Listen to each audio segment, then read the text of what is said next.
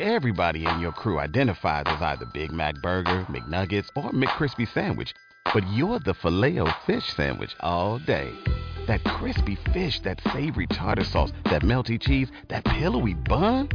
Yeah, you get it. Every time. And if you love the filet of fish, right now you can catch two of the classics you love for just $6. Limited time only. Price and participation may vary. Cannot be combined with any other offer. Single item at regular price. Ba da ba ba ba. ¿Estás contento con lo que tienes? ¿Estás satisfecho? ¿Te gusta la vida que tienes? Hay un juego como el Monopoly que se llama Mall, Mall Madness, o sería algo así como locura en el mall, en el centro comercial, con la descripción siguiente. El primero en perder su dinero será el que gane. Y la idea no es perderlo simplemente por despistado, sino gastarlo. El primero que lo gaste gana. Así que en principio el juego empieza con unos 200 dólares, 200 euros y la idea es gastarlo. ¿Lo gastaréis rápido? ¿Os lo pensaríais más de una vez? El tema es, quien lo gasta gana. Pero después de ese juego que jugamos en la vida, la pregunta es, ¿yo estoy más contento? Una encuesta reciente de mujeres adolescentes, de chicas, descubrieron que el 93 de las mujeres, el 93% de las mujeres adolescentes, de las chicas, dijeron que su principal pasatiempo favorito, favorito eran las compras. Y eso era superior a las citas, al quedar con el novio. El décimo mandamiento nos dice, no codiciarás, codiciarás cualquier cosa. Y especifica la casa de tu prójimo, la mujer de tu prójimo, ni su siervo, ni su criada, ni su buey, ni su asno, ni cosa alguna de tu prójimo. No, codice, no codiciarás nada. Ahora se acerca en algunos meses un tiempo especial de regalos. Aunque la sociedad nos va acostumbrando a regalar siempre, pero la Navidad, de alguna forma, el enfoque es el regalo, aunque el regalo de Dios al ser humano, pero el enfoque trastocado es darnos y recibir regalos. Ahora es una época para codiciar. Ahora la pregunta es, ¿qué es la codicia? Hemos dicho, aprendamos a contentar, a vivir con contentamiento. Pero, ¿qué es la codicia? ¿Cómo lo podemos definir? Básicamente es el deseo de adquirir sin control, de una forma incontrolada, cosas. Un deseo incontrolado de querer siempre más. ¿Qué os parece esta definición? ¿Es acertada? Ahora, ¿el deseo de adquirir por sí mismo es malo? No. Dios lo puso en nosotros. Aún lo puso en las ardillas que van buscando frutos secos para comer. O lo puso en los pájaros que van buscando material para hacer su, nido. Las cosas están para disfrutarlas. Ahora el deseo incontrolado de tener y tener, ese es el problema. El tener o el querer tener no es malo, pero cuando no lo controlo es un problema. Ahora, una pregunta. En nuestra cultura estamos contentos y aprendemos a estar contentos con lo que tenemos. ¿Verdad que no? Uno de los pecados capitales, y no sé si de los que escribió en su momento Fernando Díaz Plaza, eh, está la queja. Es verdad que el orgullo, la envidia y otros problemas están relacionados con los pecados capitales, pero la queja afecta al contentamiento. No estoy conforme con lo que tengo. Ahora, en primer lugar, lo que me gustaría es que analicemos cinco efectos de la codicia, de ese deseo incontrolado de querer siempre más. ¿Cuál es el efecto o los efectos de la codicia? De ese deseo de querer siempre más. Pues hay varios. La fatiga. Querer más cansa. Es nuestro esfuerzo para conseguir más y nunca termina. Y a eso añadimos trabajo. Vivimos en una época de escasez de trabajo, pero había otra época en la que había pluriempleo. Y Juan trabajaba en la mañana y para completar en la tarde y, completaba también con un turno de noche. Y al final trabajaba mucho. Si queremos tener siempre cosas, vamos a estar trabajando y al final más de la cuenta y eso nos lleva al desgaste. La Biblia nos dice, Proverbios 23:4, no te afanes por hacerte rico. Así que no, si yo fuera rico, ya eso no, ¿verdad? No te afanes por hacerte rico. Sé prudente y desiste. Dile no. Porque produce fatiga.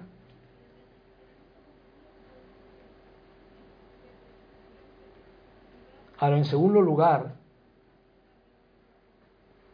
te hace estar endeudado.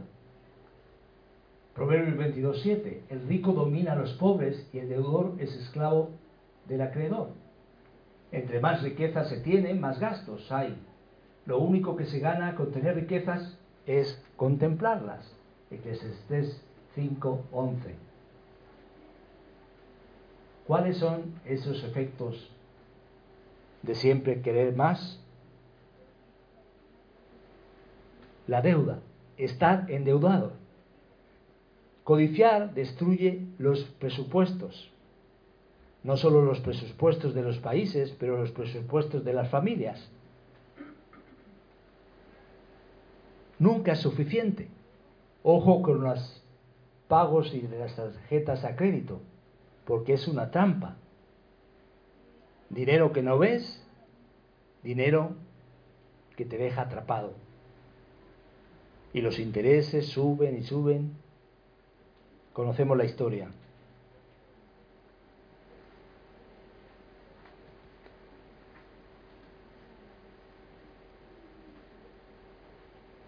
Siempre cuesta más tener más y eso nos lleva a una situación de estar endeudados. Entre más riqueza se tiene, más gastos hay, recordemos. Pero no solo fatiga, no solo endeudamiento, sino también preocupación. Fijaros lo que dice Eclesiastés 5:12. ¿Lo leemos juntos?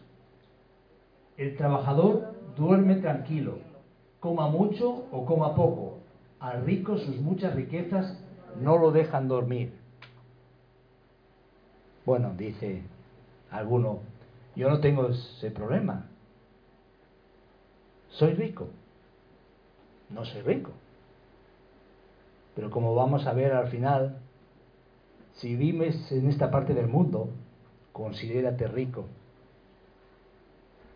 dado cómo vive el resto. La preocupación.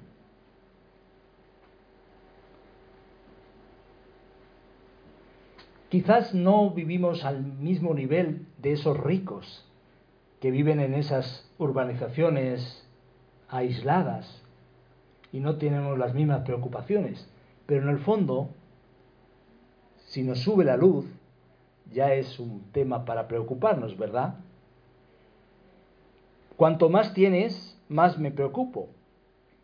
¿Cómo me voy a proteger? ¿Cómo voy a invertir lo que tengo? ¿Cómo voy a evitar los impuestos que pago? ¿Cómo voy a evitar perder lo que tengo? Cuanto más tienes, más te preocupas. Y aquí la imagen es gráfica. Un trabajador, un obrero común, duerme tranquilo, coma mucho o coma poco. Pero al rico sus riquezas no le dejan dormir. Preocupación, fatiga.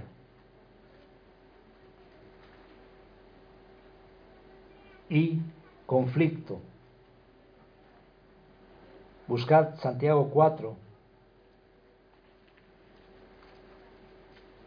La idea de poner los versículos aquí es para facilitarlo, pero es importante anotar los versículos. Santiago 4, 1 al 4. Es tremendo lo que dice. ¿De dónde vienen las guerras y los pleitos entre vosotros? ¿No es de vuestras pasiones las cuales combaten en vuestros miembros? Hay conflicto. Codiciáis y no tenéis. Matáis y ardéis de envidia y no podéis alcanzar. Combatís y lucháis, pero no tenéis lo que deseáis, porque no pedís. Pedís y no recibís, porque pedís mal para gastar en vuestros deleites. Hay un enfoque egoísta. Oh almas adúlteras, es fuerte, Santiago lo que dice. ¿No sabéis que la amistad del mundo es enemistad contra Dios? Cualquiera pues que quiera ser amigo del mundo se constituye enemigo de Dios. Así que hay un conflicto. Cuando quieras, quieres tener más y más, vas a tener problemas. ¿Sabes que una de las causas números uno de divorcio es la tensión financiera? Por supuesto hay otros problemas, pero la tensión financiera, el dinero, produce separación. Y no solo en la familia, ¿qué me decís de las herencias? No solo en la pareja, afecta a padres e hijos. Por eso el versículo que hemos leído en Éxodo es explícito. No codiciarás nada de otra persona, ni su esposa, ni el marido, ni su casa, ni su buey. Dirás, es que yo no tengo buey y mi vecino no tiene buey. Cualquier cosa.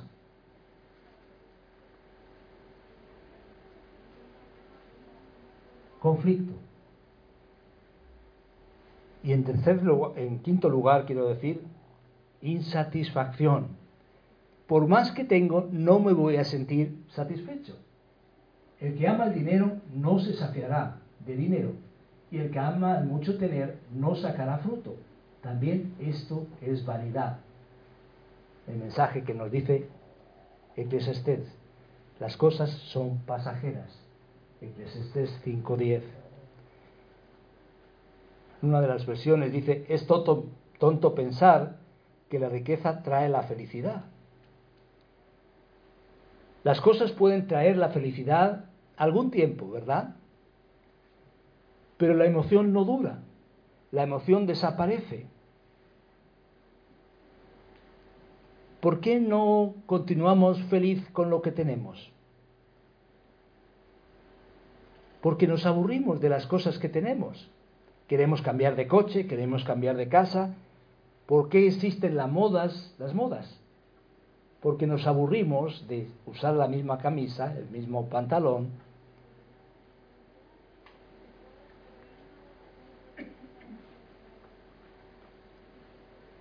Ahora, si tú te preguntas, ¿estoy entusiasmado todavía por el último regalo de Navidad, de la Navidad pasada? ¿Recuerdas el último regalo de la, de la Navidad pasada? ¿Verdad?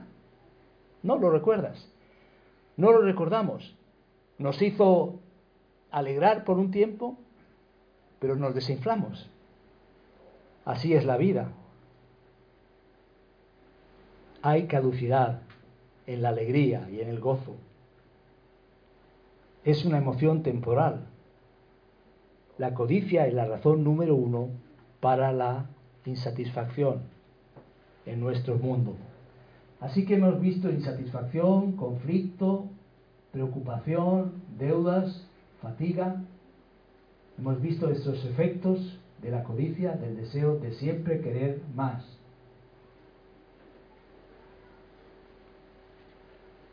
Ahora vamos a encontrar el antídoto. ¿Cuál es el antídoto de la codicia o contra la codicia? Es la alegría, el gozo de saber lo que Dios me da.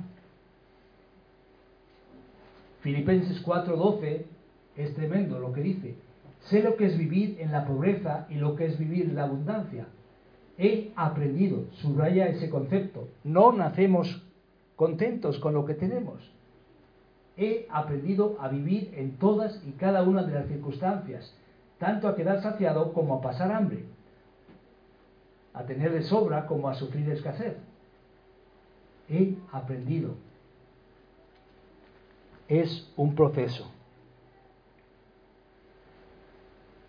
No viene natural. No viene por naturaleza. No es automático. Y una de las formas precisamente de entender este problema es analizar esas cinco cosas, analizar esos cinco efectos que hemos visto y recapacitar al respecto. Pero queremos hablar de ese contentamiento. ¿Cómo se conjuga? ¿Cómo se vive? ¿Cómo aprender a vivir con contentamiento? Ojo que contentamiento no es resignación. Vivimos una cultura de resignación. total, hay que conformarse. Pero no es lo que la Biblia dice, resignación. Y algunos lo apellidan como resignación cristiana. No, es contentamiento cristiano, que es muy diferente. ¿Cómo aprender a vivir con contentamiento? Hay algunos principios. En primer lugar, y vemos cuatro en esta ocasión, resiste compararte con otros. Segundo de Corintios 10, 12, y ahí Pablo está teniendo problemas con falsos maestros y con aquellos que le ponían mal frente a la iglesia de Corinto, le hacían la vida imposible. Y Pablo introduce un poco de sarcasmo y de alguna forma plantea una situación que nos ilustra el, principio que estamos aprendiendo. No nos atrevemos a igualarnos ni a compararnos con algunos que tanto se recomiendan a sí mismos. Al medirse con su propia medida y compararse unos con otros, no saben lo que hacen. De alguna manera, está diciendo, compararnos no es sabio, es una tontería. Y ahí está hablando más de su posición y de las características del apóstol y otros elementos, el testimonio, va otros temas que no van más allá de lo material. Pero el principio se aplica. Me comparo con otros. ¿Verdad que cuando veo lo que tengo no es, tan, no es tanto problema? Pero cuando abro la ventana y veo lo que tiene mi vecino, aquí sí que se complica la cosa. Y yo que estaba tan contento, y digo, ¿y por qué tiene lo que tiene? Seguro que hace algo indebido. ¿Cómo, reacciones cuando, ¿Cómo reaccionas cuando ves a alguien con una casa más bonita? O con muebles más hermosos. Una de las lecciones más grandes que puedes aprender y puedo aprender es aprender a admirar sin adquirir. Oye, Isaac, qué coche más bonito. A lo mejor Isaac no piensa lo mismo, no sé. Pero, ¿qué coche más bonito? En lugar de desear lo que tiene Isaac. Yo no tengo que ser dueño de todo para disfrutar de la alegría.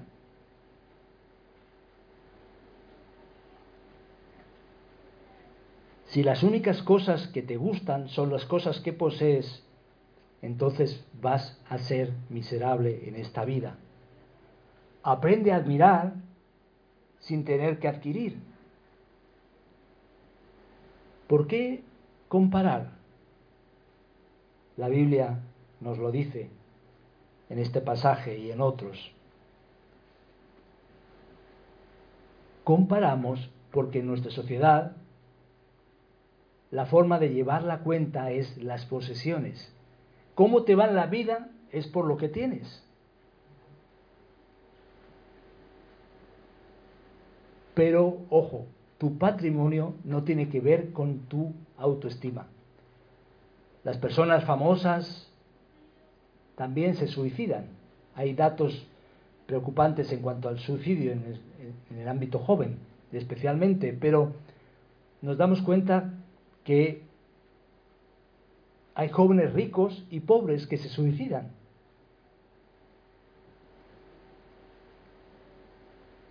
El patrimonio no tiene que ver con la autoestima.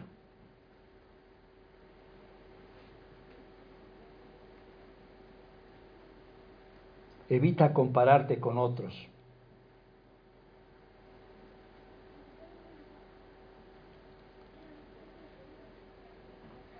Ahora se aplica también al carácter, a los dones, a todas otras cosas, pero es importante.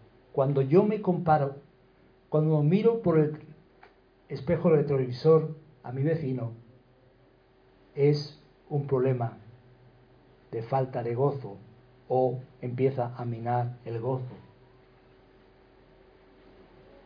Primera de Timoteo 6:9 dice, los que quieren enriquecerse caen en la tentación y se vuelven esclavos de sus muchos deseos. Fijaros el cuadro, tan gráfico. Estos afanes insensatos y dañinos no lo maquilla.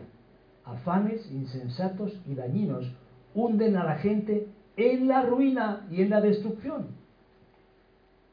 Así que, ojo, cuando nos comparamos,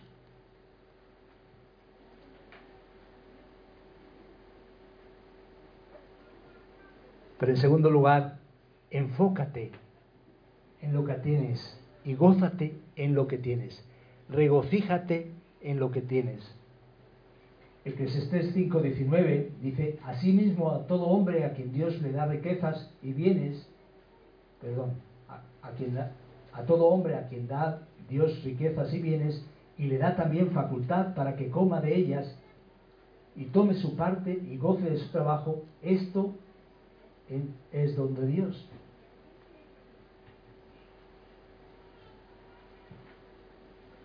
Es momento de disfrutar de lo que tienes y de que entender que ya lo vimos en el culto, el énfasis al principio, es por gracia, pero todo es por gracia. Dirás, es que me lo he yo, es que he trabajado bastante aún el trabajo que tienes es porque tienes salud y porque tienes vida. Estás vivo, dale gracias a Dios. Ahora nos metemos en una trampa que podemos llamar algo así como cuando y después me lo pienso. Lo explico. Cuando pensamos, cuando llega esto o cuando me pase esto, entonces seré feliz. Esto es una planta, es un, bueno, posiblemente una planta peligrosa, pero quería decir una trampa. Esto es tremendo.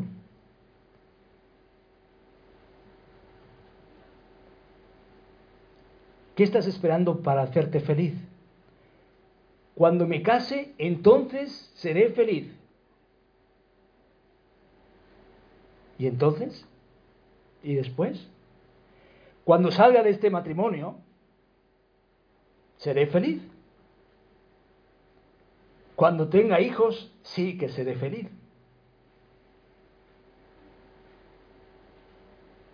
Olvida el cuándo y después ese pensamiento. La felicidad verdadera es disfrutar de lo que tienes. Es el hecho de que Dios quiere que disfrutes lo que tienes. Y te lo manda, te lo manda que disfrutemos lo que tenemos.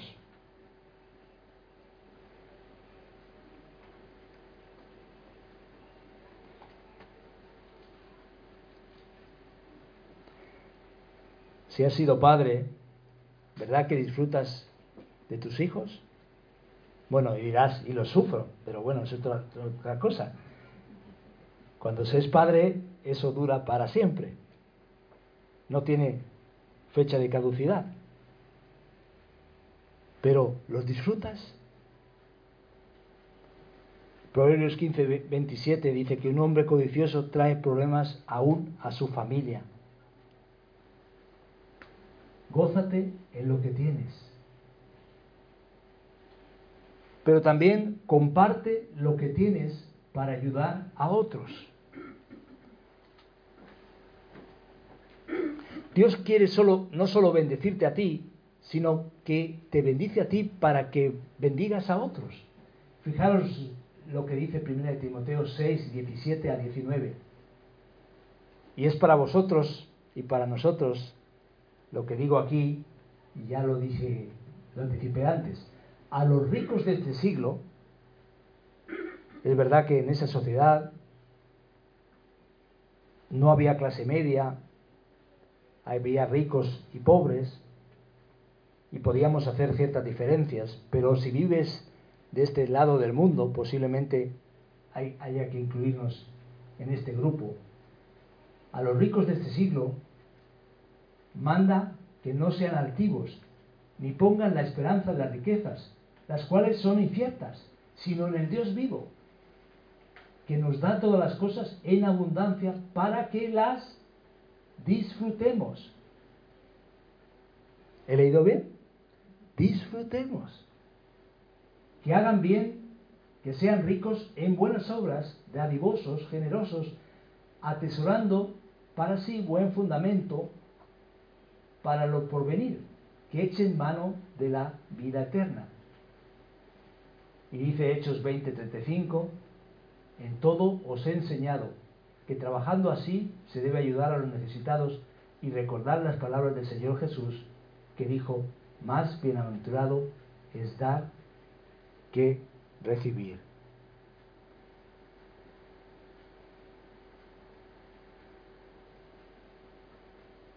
Siento desilusionarte, pero bienvenido al, al, al grupo de los ricos. ya no tenemos excusa. Ahora la pregunta es, ¿es posible ser rico y no ser materialista? Sí, es posible ser rico y no materialista, porque materialista es una actitud. Usted puede ser pobre, tú puedes ser pobre o rico, y codicioso o no codicioso.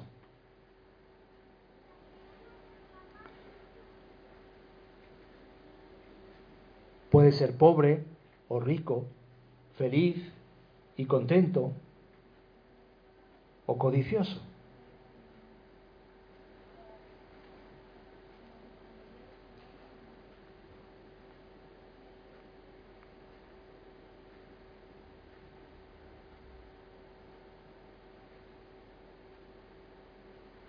En este pasaje que hemos leído, dice algunas cuestiones prácticas, cuatro precauciones que vemos en este versículo. No debemos estar orgullosos con nuestra riqueza. No te creas mejor que nadie porque tengas más dinero. No sean altivos, ni pongan esperanza en las riquezas. En segundo lugar, el principio es no pongas tu confianza en el dinero, no pongas tu seguridad allí. Pero también usa el dinero para hacer el bien. Ser generoso, generoso en buenas obras también. Y finalmente, da con alegría. Y en otro pasaje leemos que Dios ama al dador alegre. Así que rompe con el materialismo en tu vida.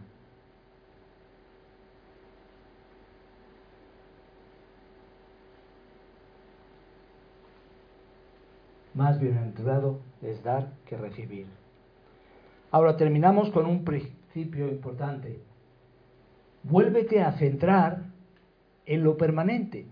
¿Por qué digo vuélvete a centrar? Porque es una tendencia como seres humanos a pensar en lo temporal. Porque vivo en la esfera temporal. Mañana tengo que levantarme para ir al trabajo. Tengo que pensar en la semana, tengo que pensar en qué voy a hacer para seguir adelante. Así que estoy en el plano temporal. Pero la Biblia nos enseña a prepararnos para el plano eterno. tenemos que centrarnos y volver a centrarnos en lo permanente. Fijaros 2 Corintios 4, 17 al 18. Porque esta leve tribulación momentánea produce en nosotros un cada vez más excelente y eterno peso de gloria.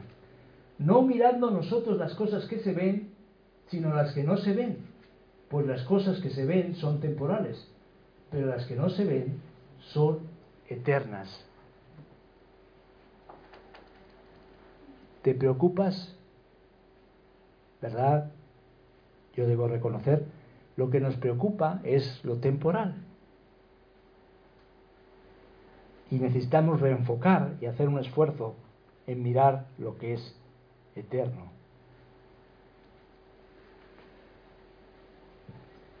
Lucas 12, 15 dice, mirad y guardaos de toda avaricia, porque la vida del hombre no consiste en la abundancia de los bienes que posee. No se trata de eso. Y cuenta una parábola de un hombre rico, pudiente, que dice, voy a hacer graneros aquí y allá y edificaré esto y lo otro. Pero, tonto, dice la palabra, hoy vienen a pedirte tu alma. Estamos enfocando para la eternidad. Mirad y guardaos de toda avaricia, porque la vida del hombre no consiste en la abundancia de los bienes que posee. Entonces, ¿cómo aprender a vivir con contentamiento? Evita compararte con otros. Gózate en lo que tienes. Comparte lo que tienes para ayudar a otros y vuélvete a centrar en lo permanente, Vivimos en una cultura que dice que si tengo un poco, valgo un poco. Pero la cruz dice, tú vales mucho. Jesús dice, tú vales mucho. Tanto te amé que di mi vida por ti. Hay cosas que son temporales, pero hay cosas que son eternas. La palabra de Dios es eterna, las vidas de las personas tienen un destino eterno. Así que invirtamos en las cosas que a vida eterna permanecen.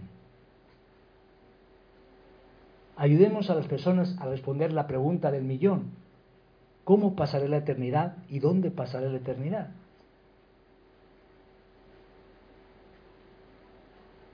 Que el Señor nos ayude a vivir con una mirada en lo eterno. Un, un funeral en Beverly Hills de una viuda rica que tenía millones en un funeral, digo, se escuchaban unos comentarios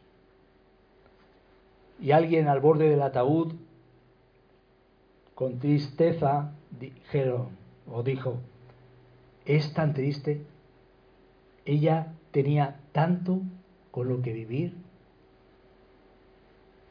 pero la persona a su lado dijo, dijo no,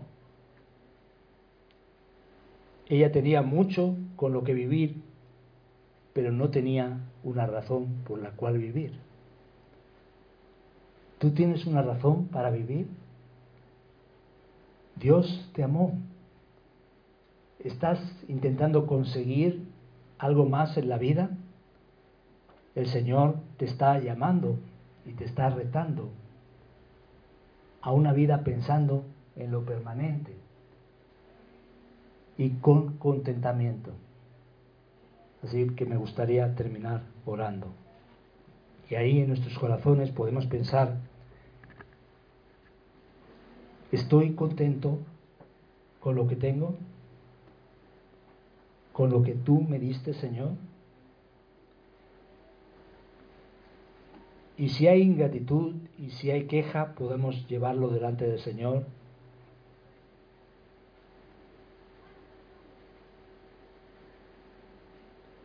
Si hay resignación, podemos pedirle al Señor que nos ayude a sustituirlo con contentamiento, evitando los efectos que hemos dicho, pero también evitando compararnos con otros, gozándonos, gozándonos en lo que tenemos y también aprendiendo que puedo ser un dador de lo que he recibido.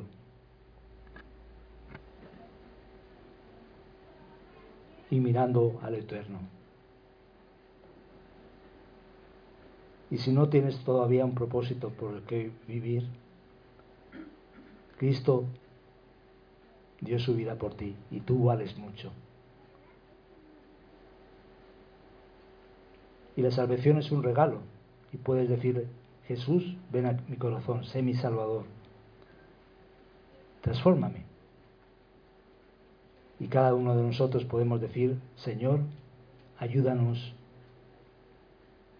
a vivir contentos y agradecidos con lo que nos has dado, siendo canal de bendición para otros. En el nombre de Jesús. Amén.